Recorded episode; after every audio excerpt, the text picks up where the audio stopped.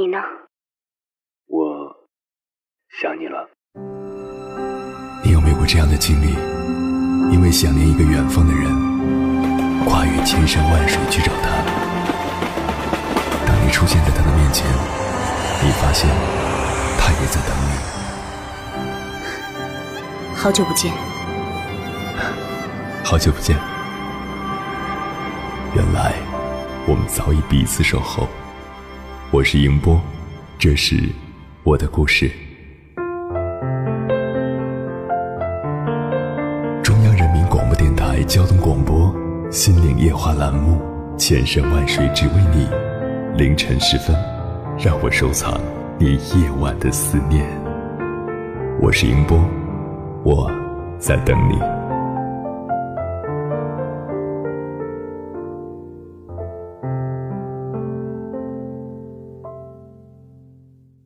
对于来自乡村或者小镇的年轻人来说，很多年以前，我们向往着大城市里面的生活，所以，我们刻苦读书或者努力打工，涌入我们所向往的城市。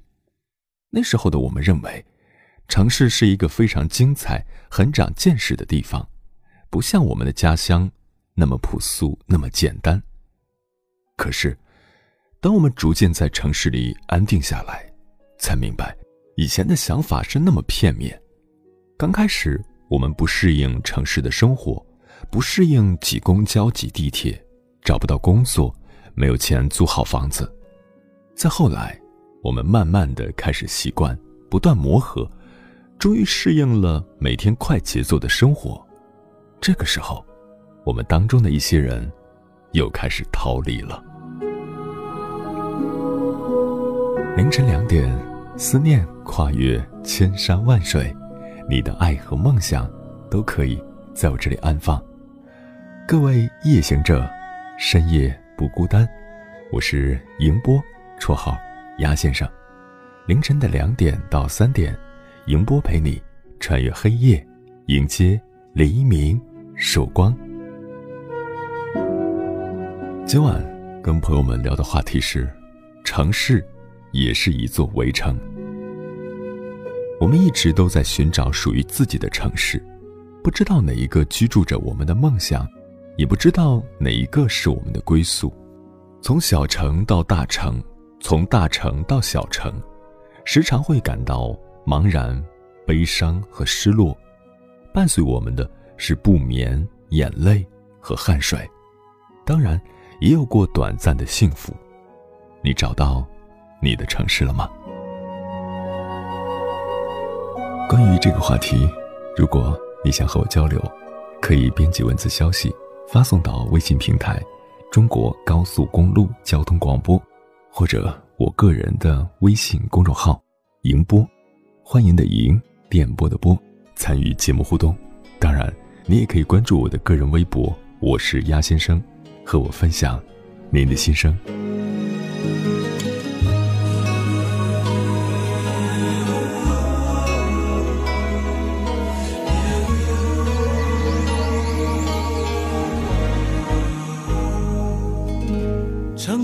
一扇门，门前有护城河，除非你有伴，才能进了城。城外孤单寂寞，从何缘分错身？只能羡慕高墙内幸福的人。啊是滂沱，你问我多雨的地方有没有？我笑着摇摇头。爱的围城外，我慢慢走，口袋里沉睡着一句承诺，始终没能对最爱的人说。爱的围城内，万家灯火。却想要出走，看着你为自由而喜悦，我沉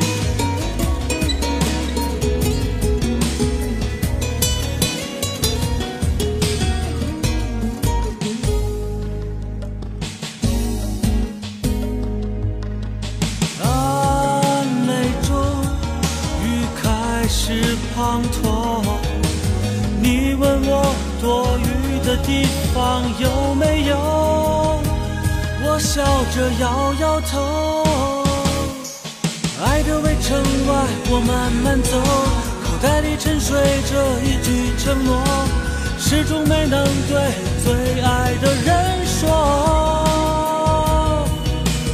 爱的围城内万家灯火，那幸福的人却想要出走。看着你会自由而喜悦，我沉默。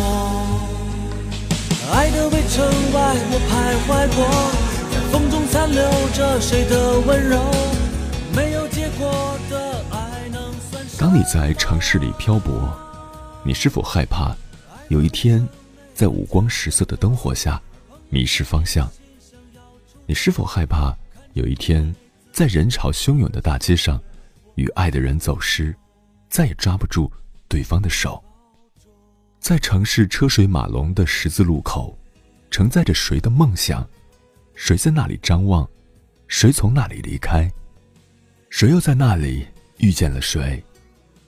当阳光和月光交替着，照耀这座城市，你会不会觉得，城市生活？就像一场梦呢。城市的一端，是真实的残酷，是无尽的险恶，是自顾自的生存法则；城市的另一端，有陌生人给予的帮助，有惺惺相惜的朋友，也有相濡以沫的爱情。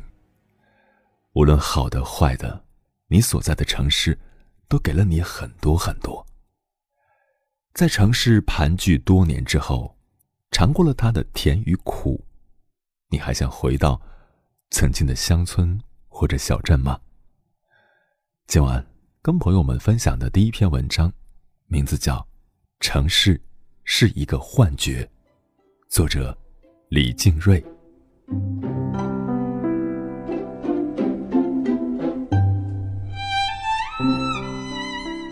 七年前，我从广州来到北京。当初做出这个决定后，我在一个月内辞掉旧工作，找到新工作，托人找好房子，提前邮寄了几箱子的书和衣服，然后就来了。我拖着一个大箱子走出首都机场时，北京正在下雪，我裹着厚厚的冲锋衣。房东在房间里给我留了一袋苹果，我站在阳台上吃苹果。看见有晚归的姑娘回家，在小区门口下了三轮车，手里拎着一个味多美的早餐袋子，穿着高跟靴子走在雪地上。我觉得，那就是我自己。那个时候，我从来没有考虑过要回到家乡生活。北京似乎提供了我需要的一切：工作、书店、话剧。展览，朋友，自由，孤独。后来，他又给我提供了爱人和家庭。我喜欢北京，但是当我开始专心写作，却惶恐的发现，想象中的故事总是发生在那个千里之外的小城。男人在小城里吃毛肚火锅，面前摆着干蘸的海椒面味碟。女人穿着短短的棉绸裙子，在麻将桌上和别人调情，而想象中的自己，拿着一个锅盔夹凉皮儿，走过街头，熟油海椒洒出来，滴滴答答流了一路。路旁有乡下人挑着红油菜叫卖，五毛钱一把；有类似我妈的中年妇女，拿红指甲掐进菜茎里。认真的讲价为一块钱三把。我写了三本书，有两本半都是关于小城的唠唠叨叨，这让我越来越强烈的意识到，也许有一天，自己会回去。有时候，我会觉得这件事分分钟就能实现。我现在没有正式的工作，抱着电脑就可以一直写到死。有时候我又觉得，这不过是种种幻觉中的一种。这种幻觉，同样可以一直持续到死。沈从文，一九二三年离开凤凰，他写尽了家乡的一切。翠翠萧萧，三三幺幺，翠绿的虎耳草在梦中把人托起。年轻姑娘用细篾背篓捡了一背篓顶大的橘子，预备过河。但是后面的六十几年中，她也不过回去了四次。有一年回去的时候，他坐在船上给张兆和写信。天气太好，我就有点惆怅。今天的河水已极清浅，河床中大小不一的石子儿粒粒可数，如棋子一般。这宽而平平的河床，以及河中东西，皆名利不凡。两岸山树如画图，秀而有致。船在这样一条河中行走，同舱中缺少一个你，觉得太不合理了。汪曾祺写过，沈从文最后一次回去，是一九八二年。家乡人听闻沈从文回来了，简直不知怎样招待才好。就为他做了一只漂亮的锦鸡。沈从文抱着锦鸡拍照，最后，这只鸡又成了他的盘中餐。沈从文一辈子自认乡下人，总觉得和北京格格不入，一辈子都没有学会怎么使用标点符号，他却一直到死才真正回到乡下。墓碑上。是黄永玉老先生写的碑文。一个士兵，不是战死沙场，便是回到故乡。那些讨论大城小城的文章，我大多都看过。从小城的世俗，到大城的冷漠，每个人都会本能的为当下的生活辩解，只是有些人格外斩钉截铁。有些人，比如我，却没法忽视自己的软弱与动摇。大城也好，小城也罢，城市不过是一个幻觉。幻觉中，是我们对另一种生活可能的渴望。站在此岸的时候，会觉得当下拥有的一切格外踏实可信，却又明知彼岸。开着完全不同的花朵。这个世界将会永远如此。有些人会去巴黎，有些人会回故乡，但我们中的大多数人，只是躁动着，原地踏步而已。有一种思念叫望穿秋水，有一种记忆叫刻骨铭心。有一种遥远叫天涯海角，有一种路程叫万水千山。千山万水只为你，千山万水只为你，正在路上。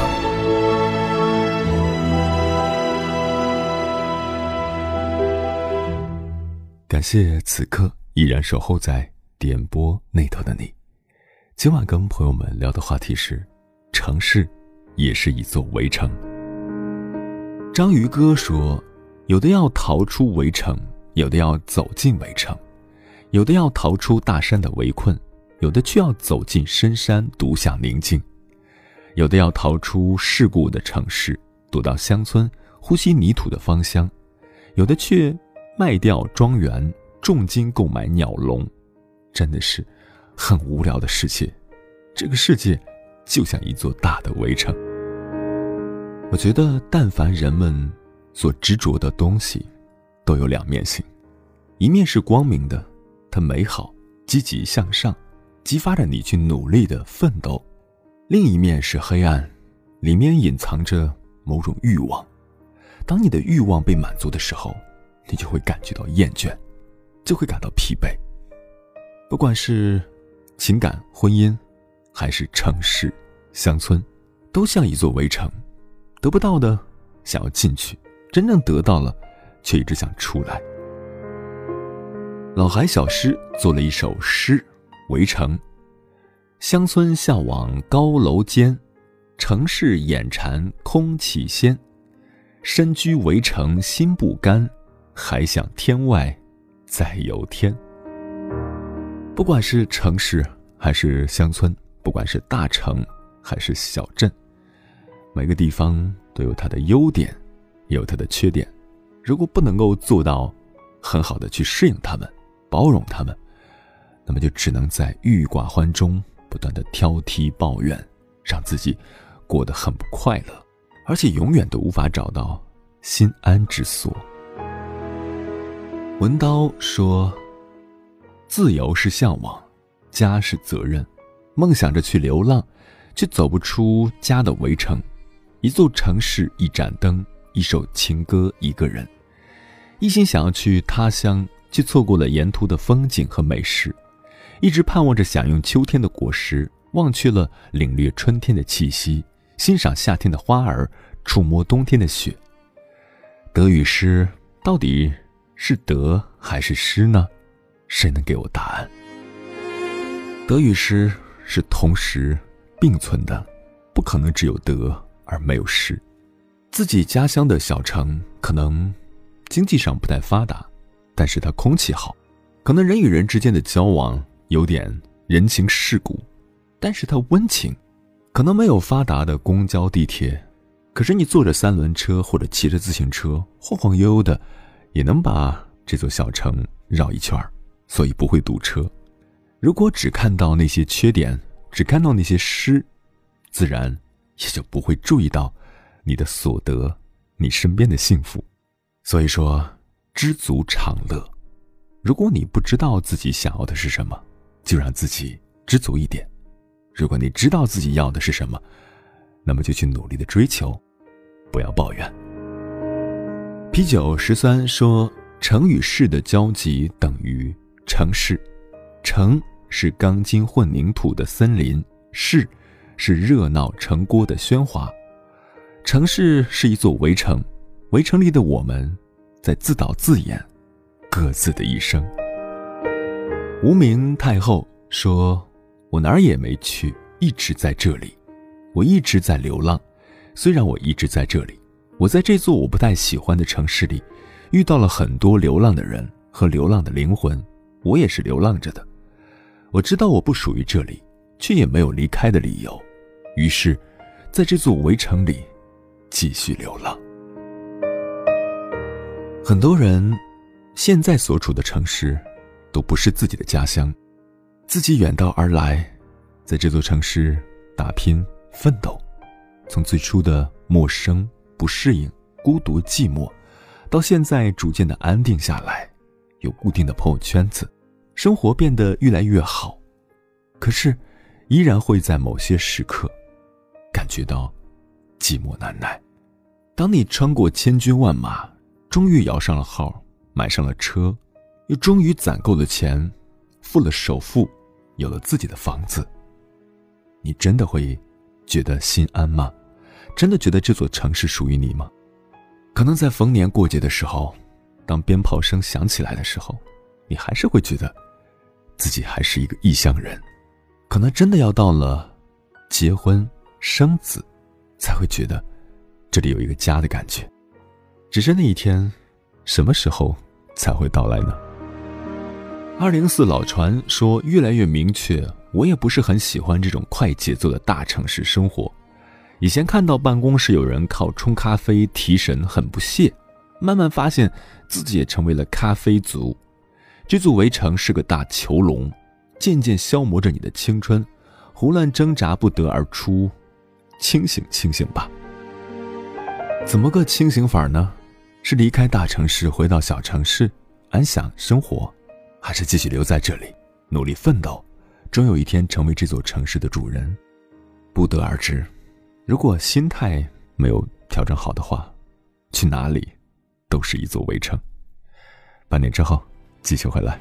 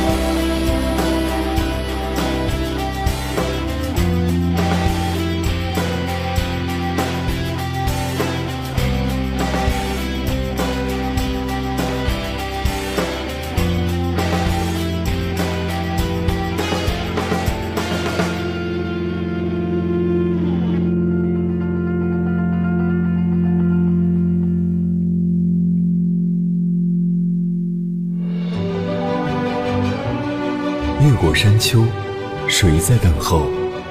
跨过河流，你走了很久。我想，你应该一直在等候，怀着同样的心事，保持最初的温柔，等候我的不远万里，在今夜与你邂逅。中央人民广播电台交通广播，千山万水只为你，夜上浓妆，月色正好。城市中的每个人都是渺小的，每天上班、下班、睡觉，过着三点一线的生活。尤其是在大城市，每一个辛苦奔波的人都有梦想，都在为自己的梦想默默打拼着。不同的学历、不同的职业、不同的身份，却都同样的在绝望中寻找希望，在疲惫中寻找快乐。有的人会在这里待一辈子，有的人只是待一段时间。你呢？你会如何选择？接下来，跟朋友们分享的文章，名字叫《大城市和小城市》，作者严红。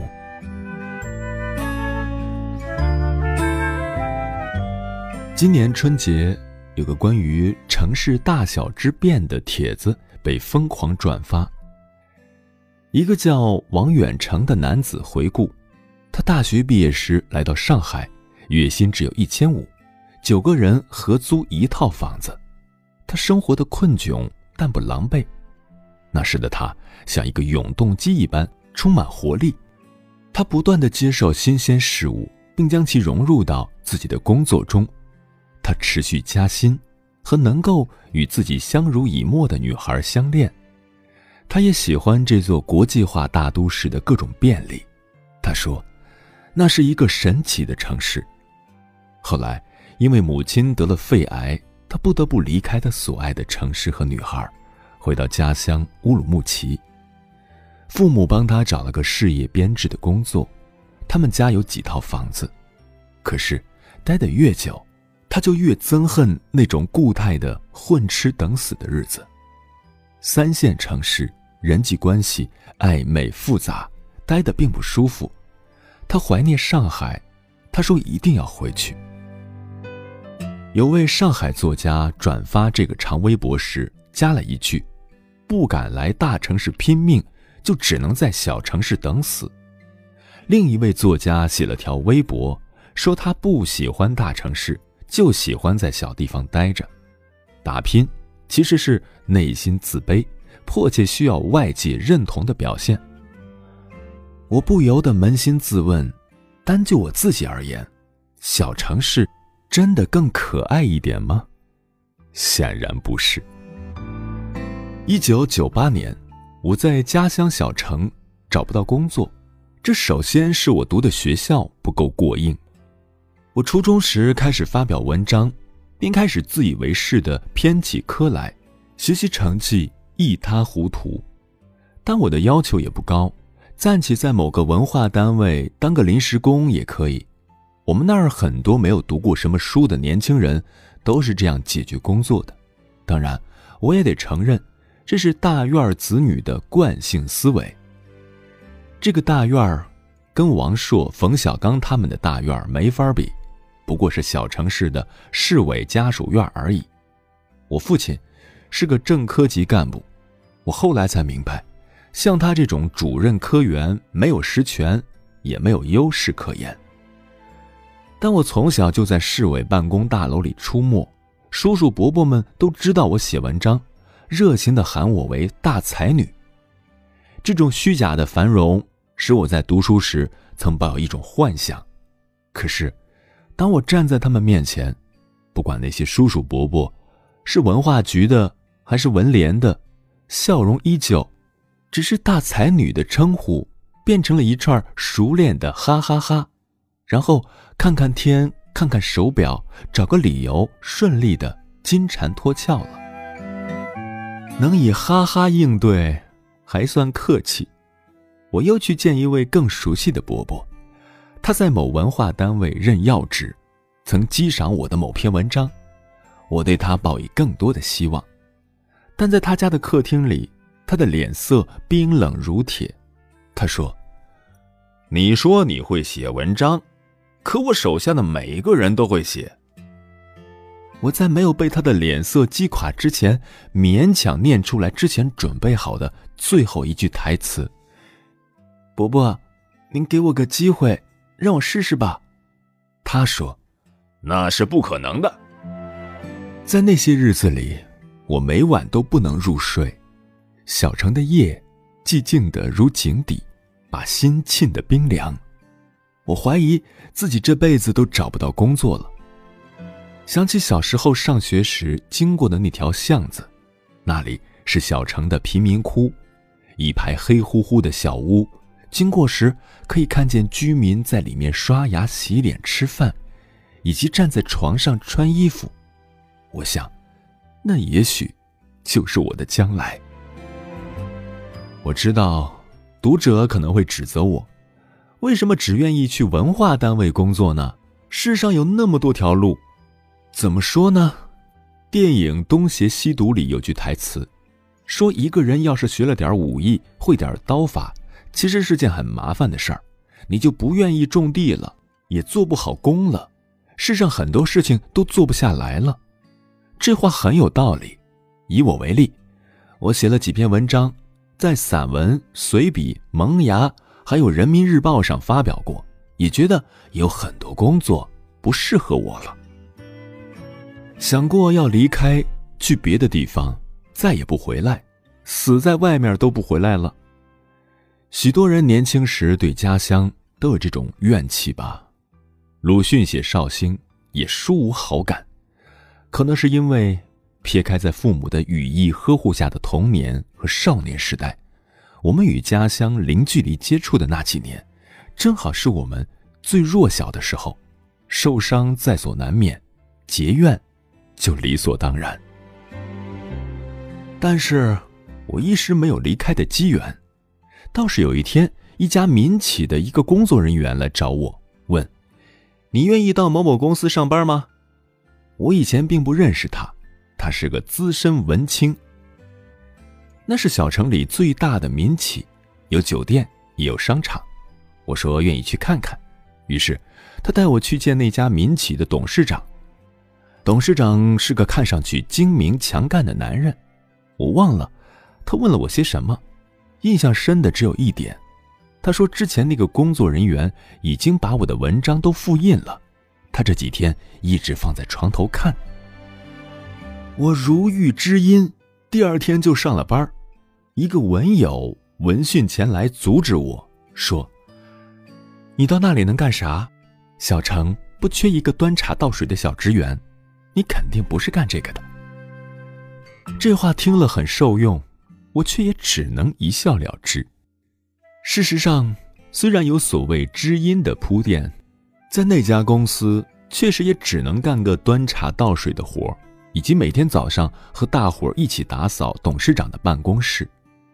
办公室主任告诉我，擦那张大大的老板桌一定要一鼓作气，从这头擦到那头，不能停顿，否则会留下不显眼的污渍。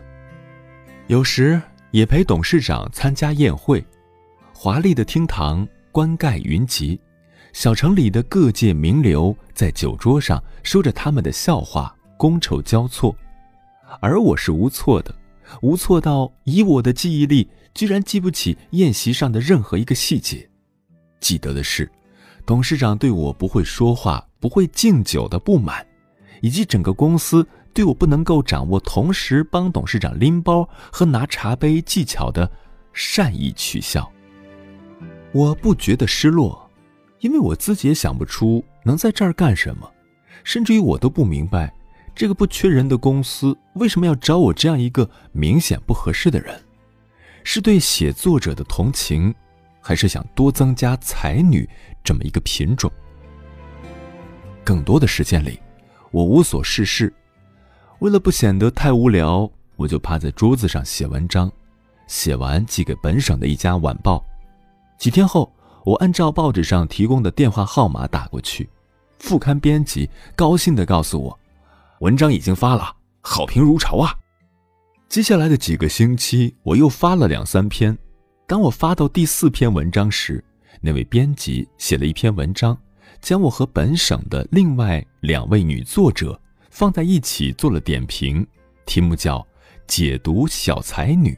那年我二十三岁。和我同时被点评的一个女孩对我产生了兴趣。她对她的一个男粉丝说：“你要是能找到颜红，我就请你吃饭。”那个男粉丝得令而去，用电话疯狂的骚扰了我可能出现的每一家单位。有一家单位提供了我家的电话，他打去许多个电话之后，我终于下班了。我听到他的电话那一端欢快的说：“来吧，来吧，我们都想见到你。”我跟公司请了假。前往合肥，那年头人心简单，丝毫没有考虑到骗局什么的。和女作者与她的男粉丝见了一面，女作者现在是我的朋友，男粉丝从此后却消失在茫茫人海里。问那女孩，她说：“我不知道她去了哪里，不知道她怎么冒出来的，又怎么消失的，好像她只是为了把你引到合肥而出现的。”那是一次至关重要的旅行，我顺便去拜访曾著文力推我的副刊编辑，他是一个羞涩拘谨的男子，却告诉了我一个改变我人生走向的消息。他说。省城的某报在招聘，你一定要去试试啊！我去了那家报社，除了一张身份证，没有带任何证件。我嗫嚅着，跟办公室的工作人员说明我的情况。一位女士回头笑问背对着我的年长者：“啊，吴老师啊，您看能给报名吗？”年长者没有转身，说：“够条件就给报。”不够条件，当然不给报。女士无奈的笑着看我，我知趣的退出。我并没有转身走开，想了想，径直走进总编办公室，一口气说完我的情况。那位总编没有表情，只是在我听完后对我说：“啊，走，我带你去报个名。”就这样报上了名，笔试、面试。不敢抱太大希望，那是一九九八年，该报打出的广告是年薪三万，应聘者挤破门槛儿。回到家乡的第二天，我接到报社办公室的电话，通知我后天去报道。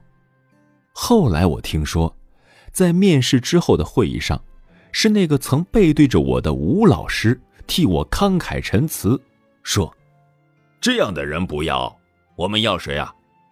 又有人告诉我，会议结束后，他坐在休息室里抽烟，眯着眼，微微笑着。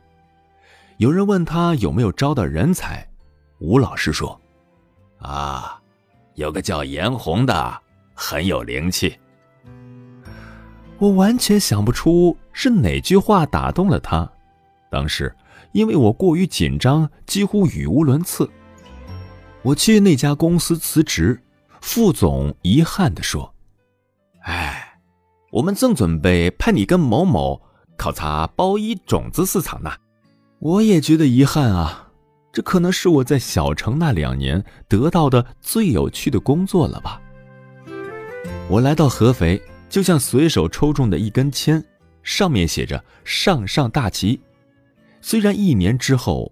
我就因在《敌报》上发表散文而被辞退，但当我来到《敌报》跟总编自荐之后，总编面无表情的听完，对我说：“你明天来上班吧。”这家《敌报》社就是最初推荐我的那家报纸，解读小才女的作者，那位副刊编辑，成了我的同事。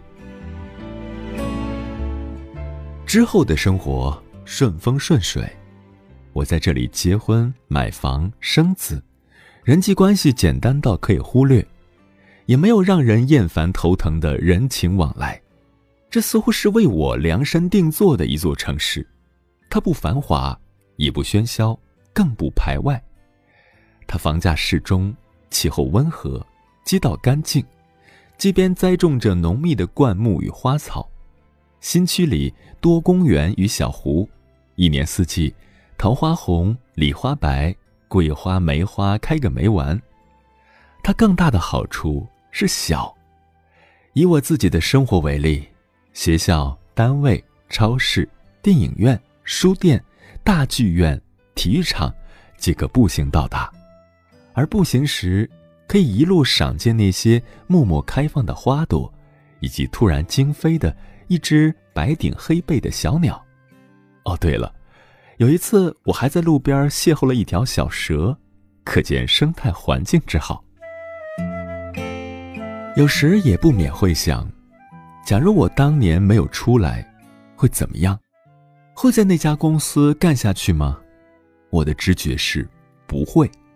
最好的情形也不过是终于博得谁的同情，去某个文化单位做个临时工。拿着比别人少一大截的工资，逢年过节给领导送礼，眼巴巴的等着转正，一等可能就是五六年、七八年。有几个和我处境相同的人，在那里是这样过的。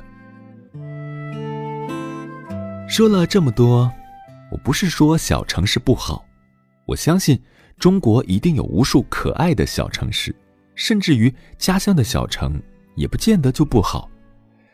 也许是我运气不好，也许只是那个地方不适合我。应该会有很多人在那里拥有着真实的幸福，但是若我在那里，确实只是等死。这些年。也经常有人问我：“你为什么不去大一点的城市呢？”本省的一位作家就直接问：“杨华，你为什么不去北京呢？”我没法回答，我不是一个有魄力的人。在被那家报社辞退的那一年，我给北京的一家报社投过简历，但是没有收到回复。那时我二十四岁，很年轻，如果能去成。可能也就去了。那几年是去北京的黄金年代，亲戚买的东四环外的房子六千元一平米。一开始去，可能有点艰难，咬紧牙关打拼几年，总能够生存下去。我不知道，如果去了，现在的我是什么样子。现在的我和北京都明显不再相宜，房价且不说。交通也让我头疼，还有各种限购、抽签、上牌儿。这座城市对于新移民可谓严防死守。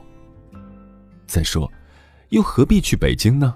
网络这么发达，长途话费一分钟一毛五，包月套餐都用不完。传说中的那些歌曲、舞剧、演唱会，早已将二三线城市当成新市场，在这里，并不缺少什么。但似乎还是缺了点什么。在微信朋友圈里围观那些在北上广大城市里的朋友们的生活，总觉得他们比我要活得要投入。的确，那么高成本的生活着，一定要更加不辜负自己的心吧。不妥协，也不轻易放弃自己。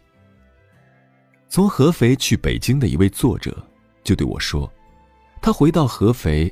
见到很多女人，不过三十多岁，口口声声说把小孩弄好就行了。他总是可惜他们，太早的放弃了自己。他这话让我惊醒。我在北京见过一个女人，锦州人，退休后来到北京，租了一间小房子，学画画，参加各种文艺活动。很精神，很有斗志的样子。我觉得，他为我指了一条路。等我老了，没准儿也会选择做个老北漂。那时，我就不想买房子了吧？那时坐地铁，该有人给我让座了吧？趁着胳膊腿儿还能动，我在北京城里东溜西逛。想想这样的夕阳红，觉得人生。还有点奔头。这座城市一般，让你在梦中不停的睡了。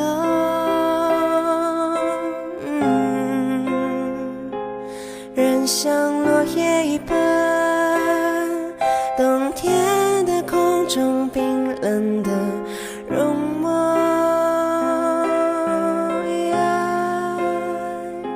城市面目狰狞，驾着光速奔跑。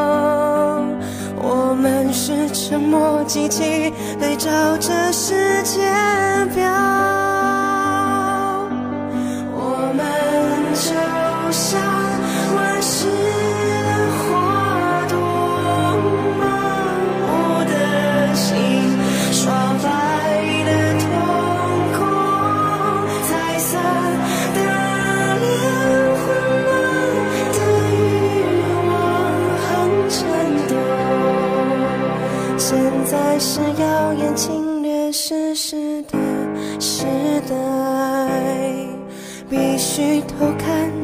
谁是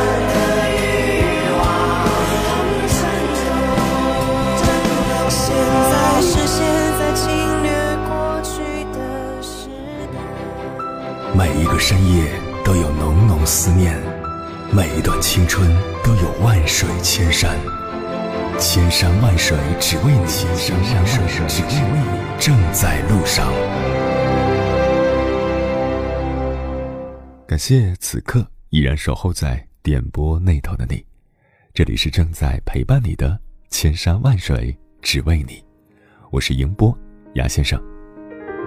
不管是大城还是小城，一座好的城市应该关注大多数市民的喜怒哀乐。一个社会可以有贫富差异，人的能力不同，获得的物质回报自然也有区别，但不能有过分的贵贱之分。至少在基本权利上，人与人应该完全平等。一个势利的城市，不是多数人的城市，也不可能得到人们发自内心的热爱。每个城市都有着冷漠的面孔和暗涌的伤痛。我们穿过城市，穿过四季，一直一直不断寻找，寻找我们最初的梦想，还有期待的爱情。此时此刻，我们还在路上。当黑夜褪去，黎明的曙光冲破拂晓，原本模糊的脸庞开始变得清晰。愿你找到属于你的城市，从此不再逃离。时间过得好快，转眼又要跟各位好朋友说再见了。感谢您收听本期的《千山万水只为你》。如果你对我的节目有什么好的建议，或者想要投稿，可以通过我的个人微信公众号“迎波”，欢迎的迎，电波的波，随时发送留言给我。当然，你也可以关注我的个人微博，我是鸭先生，和我取得联系。接下来的节目依然精彩，欢迎继续锁定中央人民广播电台交通广播，在明天的同一时段，千山万水只为你，与你不见不散。晚安，夜行者们。